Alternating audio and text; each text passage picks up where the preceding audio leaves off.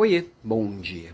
Quando os resultados não andam bem, o mais comum é sair atirando para todo lado, começar a trabalhar mais horas, apertar mais a equipe. Só quase nunca isso dá resultado. Quer dizer, mentira. Às vezes até dá um resultado, assim, sabe? Aquela hora que você dá uma apertada e todo mundo se movimenta, às vezes nesse curto prazo até vem resultado. No curto prazo.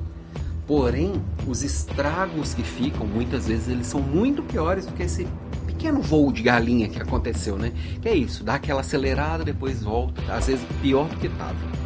É igual aquelas dietas malucas, né? A pessoa vai lá, emagrece bastante em uma semana, só que fica tão ferrado que na semana seguinte engorda o dobro do que perdeu. É...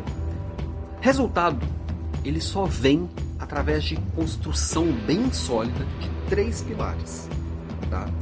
Pessoas, métodos e ambiente. O que, que é isso?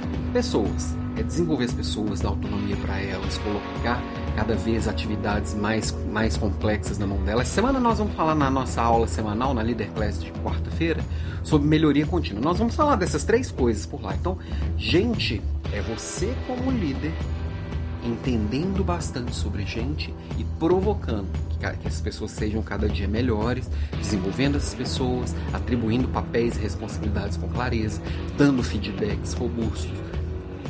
Resumidamente é isso, né? Na, na aula passada também falando de liderança humanizada, falamos bastante disso. Segundo é ambiente.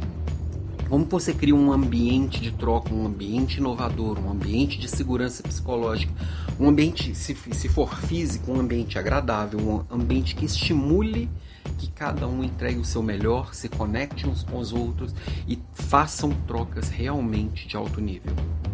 E o terceiro, os métodos.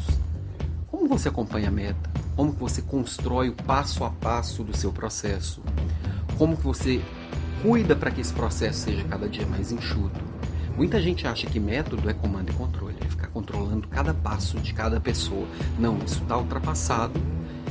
Talvez em algumas atividades mais operacionais ainda faça bastante sentido, mas na maior parte do, das atividades intelectuais, onde a pessoa trabalha com a cabeça, não cabe mais. Não dá, não funciona. As pessoas são maiores do que isso. Se você vai por esse caminho, aquele primeiro pilar, que é o de pessoas, desmorona. Então, como que você investe nessas três coisas? Trabalhando conhecimento seu e da equipe,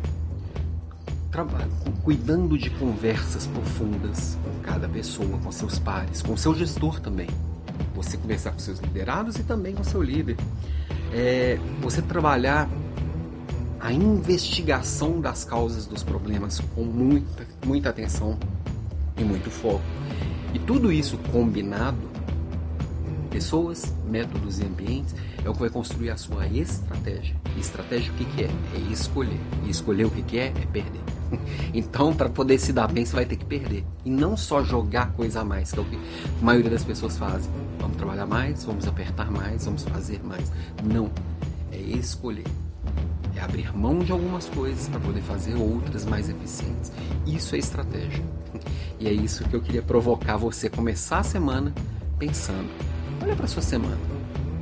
Ela está estratégica ou ela está só lotada de coisa para fazer? Fazia tempo você não tinha semana de cinco dias, né? Tá lotado, tá abarrotado, acumulou coisas das semanas passadas. Escolhe. Abre mão de algumas coisas. Lida com a perda o homem maduro ele lida com a perda. A mulher também, não tô, tô falando de homem. O ser humano maduro e moderno ele sabe que não dá para fazer tudo. Beijo para você e até amanhã.